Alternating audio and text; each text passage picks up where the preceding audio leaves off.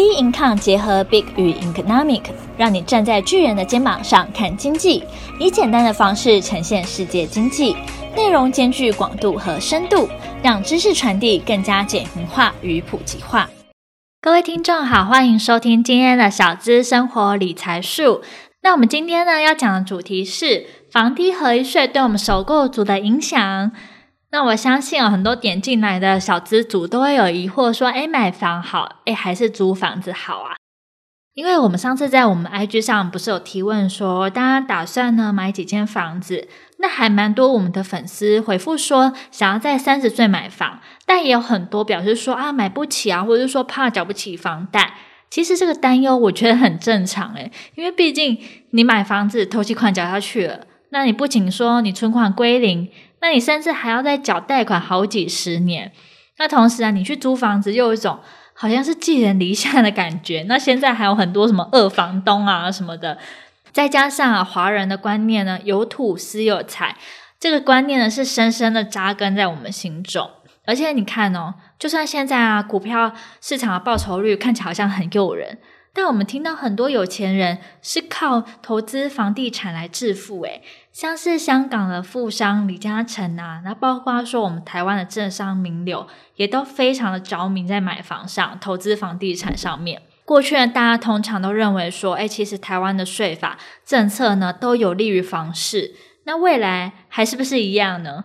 毕竟吼，很多小资族的薪水都没有涨，可是房价却一直不断不断的上涨。那好处呢，都是给投机客给赚走了。不过呢，好消息来了，为了落实呢居住的正义，政府呢推出了新制房地合一税二点零。那从七月一号就已经开始实施了，所以我们就一起来看一下，说，诶，到底政府有没有好好在打房啊？并且，在后面呢也会跟大家分享说，连同买房很重要的观念哦。大家有没有想过，诶，以前房价跟现在到底差多少？其实二十年来啊，全台房价涨了约两百二十九 percent 呢，而且很奇妙的是哦，你持有房地产，你缴的税反而更少诶。我之前是有看过一篇文章啦，就是某个天王呢，他住的豪宅，一户呢大约是市价一亿多，每年缴不动产持有税呢是五万四，那一辆呢四千四百 CC 的汽车燃料费和牌照税，每年要缴五万七耶。哎，你有没有发现车子比房子缴税还多？哇，很夸张哎！房子是一亿，那你说豪车、跑车可能一两千万，那跟房子比起来还是差很多啊。那车子有可能还有刮损，那有可能我们还要汰换。但是房子这么一个资产呢，它的价值也很高啊，但是税竟然比房子来的少，难怪很多人投机的想法都会冒出来。毕竟台湾人也都很想要自己的房子嘛。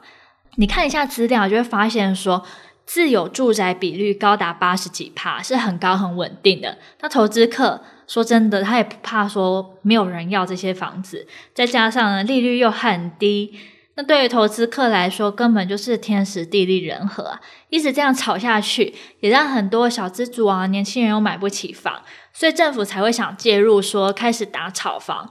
但是说在哪位抑制房价上涨啊？打炒房这种事，政府也提过几次的政策，像是二零一一年的奢侈税啊，二零一二年的实价登录，二零一四年的房价两年降三成，二零一六年房地合一税一点零，还有二零二一年现在目前的房地合一税二点零。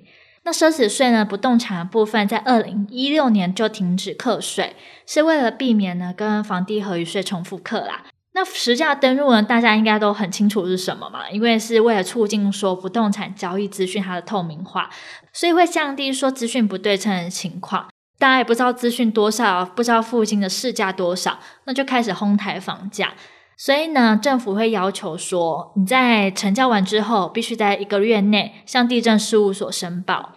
那房价两年降三成呢？其实好像不是一个全台的策略，是在二零一四年的时候台北市长的策略。因为呢，台北市房价在当时候房价所得比高达十五倍，等于说要不吃不喝只存钱呢，要存十五年你才可以买一间房子。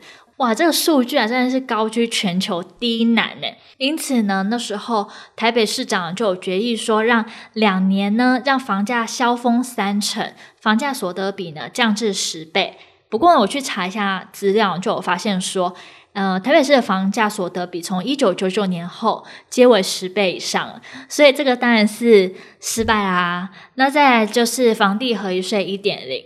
那其实呢，现在二点零出来，就表示说一点零可能是没什么用哦。所以我们这边也不细细提一下一点零的细项，我们就会跟二点零一起讲一下大概差异是什么，这样你就可以大概推算出之前的政策到底是什么。房地合一税一点零的效果呢，其实呢就是台湾空屋率二零一九年呢下降到十点一七 percent。但这个数据还是很高啦。那六都呢，在二零一九年买卖转移的栋数合计呢是超过二十五万栋，占了整体的八成，年增七点八 percent。所以你说呢，到底有没有效？当然是没效啊。所以呢，房价不减的状况下，政府呢就祭出了进一步的打炒房政策，也就是我们现在的二点零。那二点零呢，就讲一个非常核心的重点啦，它就是把我们的税呢整个提高，成本垫高，这样的话投机炒作的空间就大幅缩小啦。因为投资客想说，哇，成本那么高，在买卖上就觉得碍手碍脚的感觉，像是呢会拉高持有五年内的售出的税率。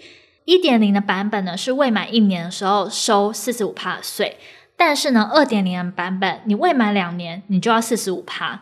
所以它持有时间是需要变长的。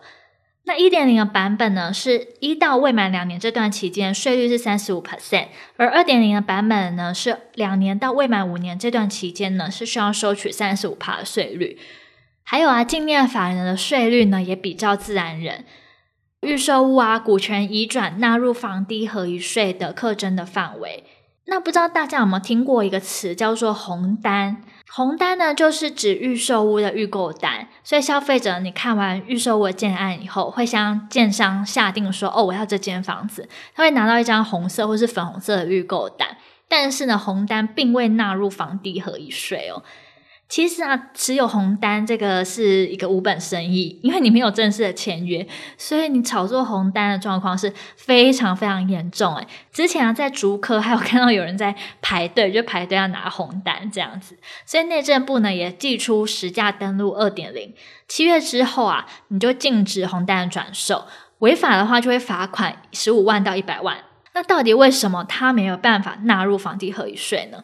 最主要，财政部的官员也有跟大家解释说，因为红单并不是正式的买卖契约啊，它可能中间转手超多次的，所以你很难去界定说，诶，它到底持有多少时间，所以要纳入房地合一税会比较困难一点。那很多人也会想说，诶，不过我其实也不在炒房，诶，我是真的有需求，有什么状况，你还给我磕那么重的税？所以呢，其实还有五种交易是不受影响的，像是呢个人非自愿因素，比如说你是调职，还有呢你以自有土地跟建商呢合建，那分回后的房地交易，这也是 OK 的，以及呢建商新建房屋完成后的第一次转移，第一次哦，这边重点是第一次。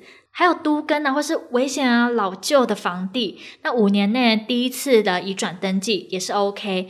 那自住房呢，持有并设籍超过六年，只要你的课税呢所得四百万以下，就是免税了。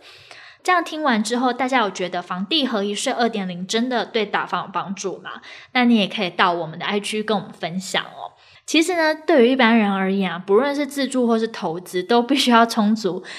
足够的资金，你才能在房价上升啊、税数增加的情况下都有能力支付。所以呢，重点在哪？重点是我们现在年轻的我们，就必须非常会的存钱啊，在财务啊、资产上面的配置上都要做得很好。大家可能都觉得说买房好困难，房价好高，但是呢，自己也要有一个策略啊，有一个目标，不然的话，你一直持有这个想法，到老的时候你可能没房子，你还觉得说我可以去疗养院。哎，其实这样算一算，疗养院的钱也不便宜哦。疗养院这样算下来的钱哦，也是一笔投期款哦。所以呢，未来在市场上以自住者为主，除非是租金报酬率相当丰厚，否则呢，投资性的购物与投资性的物件都应该避免。我们呢，也不要跟着做一些投机的行为，那自己做好自己在财务上的规划。自己存了一笔钱，怎么样更有效率、更好的应用呢？其实大家也可以多听一下我们的节目。我们蛮长的时候呢，也会分享说，除了定存之外，有什么方式可以让自己的资金效益更好？那包括在投资上啊，或是市场的趋势，你不懂的话，其实我们其他的单元也都分享得很清楚。大家如果想知道任何内容，或是有什么想法的话，也欢迎到我们脸书专业以及 Instagram 跟我们做交流喽。那我们下期节目见了，拜拜。